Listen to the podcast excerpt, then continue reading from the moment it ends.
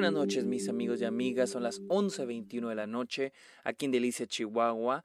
Es jueves 6 de enero del 2021, casi 7 de enero. Ah, 22, perdón, 2022, ya, ya empezamos a olvidarnos que es 2022 y no del 2021. Bienvenidos a un nuevo episodio de Stock, este podcast donde yo les hablo de cine, de series, de la temporada de premios, de festivales y otras cosas relacionadas al mundo del cine. Mi nombre es Sergio Muñoz, bienvenidos, recuerden seguirme en mis redes sociales, estoy en Twitter e Instagram, en Twitter, perdón, en Instagram, en TikTok y en Twitch como arroba el Sergio Muñoz, también estoy en Letterboxd como Sergio Muñoz Esquer. Y los invito a que le caigan a Patreon o se suscriban a Twitch a cambio de beneficios como episodios exclusivos, videollamadas, watch parties. Y también ustedes me pueden recomendar episodios, eh, temas para episodios que en los que me quieran, ah, este, que ustedes quieran escucharme hablar. De hecho, hoy grabé dos episodios exclusivos que fueron recomendaciones de mis patrons. Una fue sobre cómo, cómo saber si una película se toma muy en serio a sí misma y el otro era sobre películas religiosas. Así que, si quieren escuchar esos episodios, caigan a Patreon o suscríbanse a Twitch. Vamos a hablar de la película Wheel of Fortune and Fantasy. ¿Cómo se llama? Wheel, este, Rueda de la Fortuna y Fantasía, se puede decir en español. Eh, película, la segunda película estrenada en 2021 de Ryusuke Gamaguchi. La primera es Drive My Car. Eh, ambas estrenaron en el 2021. Y esta película supe su existencia porque vi Drive My Car dije en Twitter que vi Drive My Car y alguien en Twitter me dijo, ¿ya viste la segunda peli, ya viste la otra película de Gamaguchi? De Amaguchi. Y yo, ¿cuál es la otra? Y me dijo, Wheel of Fortune and Fantasy. Y se estrenó en 2021 y la vi. Al parecer se estrenó en diferentes festivales alrededor del mundo, incluido el Festival de Nueva York.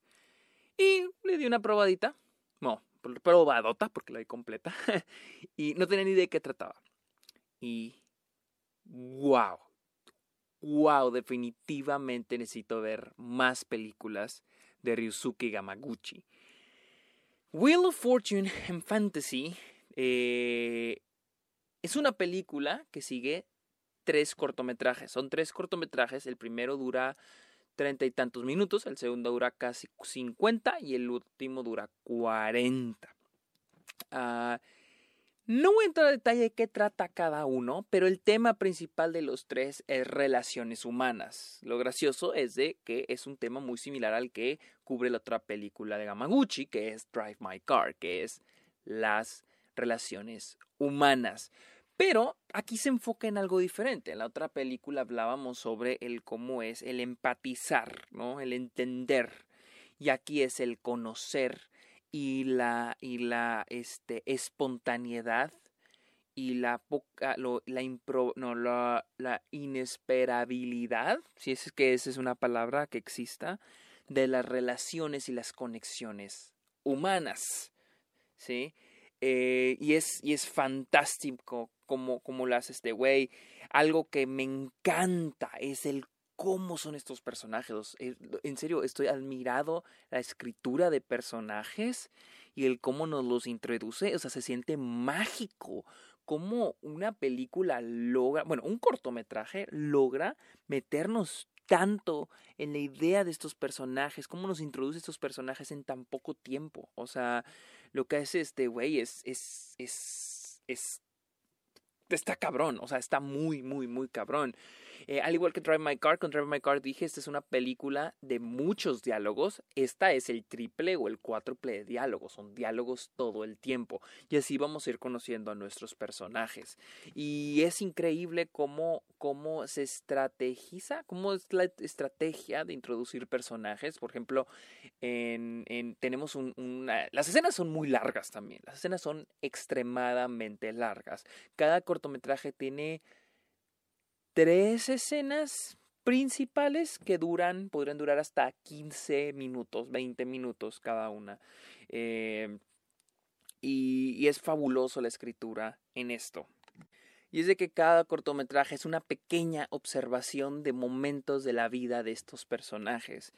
Y es muy interesante el, el, el, el cómo se usa la ambigüedad y el misterio, porque algo que se me hace bien chingón es como, cómo este güey crea misterio. En cada una de estos tres cortometrajes hay misterio. Y no son, y no son cortometrajes de misterio, no son cortometrajes de thriller, pero hay cierta ambigüedad que le da misterio a lo que está ocurriendo. Ah, sabemos que algo está sucediendo. Y el, el mon que lo hace el director es, es, es increíble. Y como les digo, es mágico como en, de un momento para otro, estos ya conocemos a los personajes. O sea, se siente muy mágico. O sea, que alguien logre eso, o sea, me hace eh, muy, muy, muy cabrón.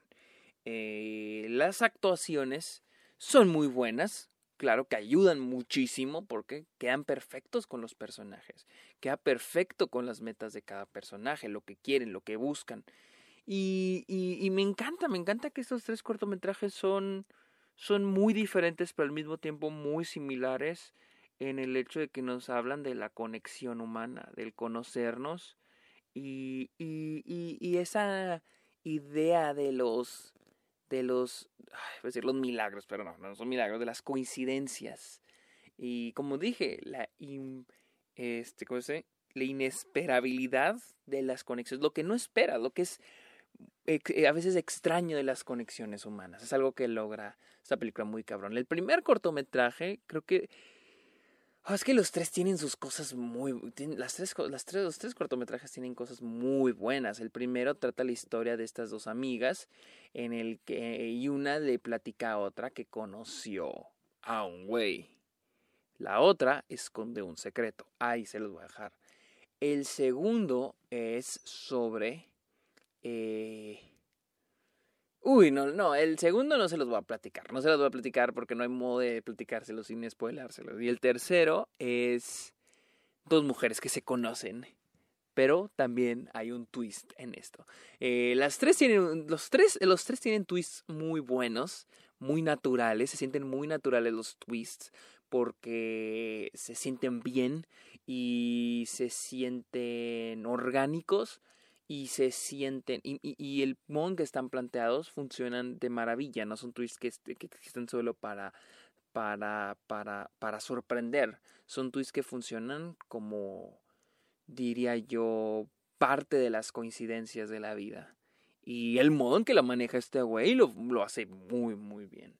Sin duda, esta película es una de mis películas favoritas del año. Es para mí difícil no compararla con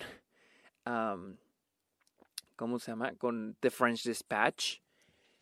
no porque sean similares en tono, para nada, pero porque, porque uno de los problemas que tuve con The French Dispatch era la idea de que eran tres, técnicamente eran tres cortometrajes o tres historias diferentes, totalmente independientes la una del otro, solo las conectaba lo del French, el periódico y ninguna me llegó a jalar, los personajes nunca me llegaron a atraer y yo sentí que era el problema el tener tres historias y decía, es que tal vez no debió haber sido tres historias, tal vez no es, no es, no es lo mejor haber contado tres historias en una película, tres, técnicamente en tres cortometrajes.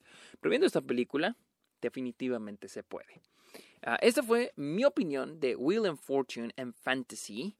Eh, la cual no sé dónde la puedan ver, eh, de Ryusuke eh, Gamaguchi.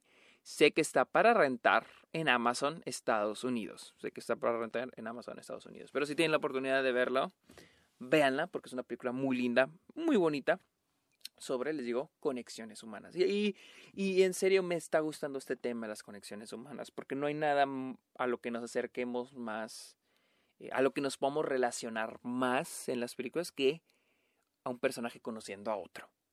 Porque nosotros conocemos gente todo el tiempo. Ok amigos, muchas gracias por escuchar. Recuerden seguirme en mis redes sociales como arroba el Sergio Munoz. También estoy en Letterboxd como Sergio Munoz Esquer. Y también recuerden que pueden caerle a Patreon o se pueden suscribir a Twitch. Amigos, muchas gracias por escuchar este episodio. Está ok, pórtense bien, los quiero mucho. Bye.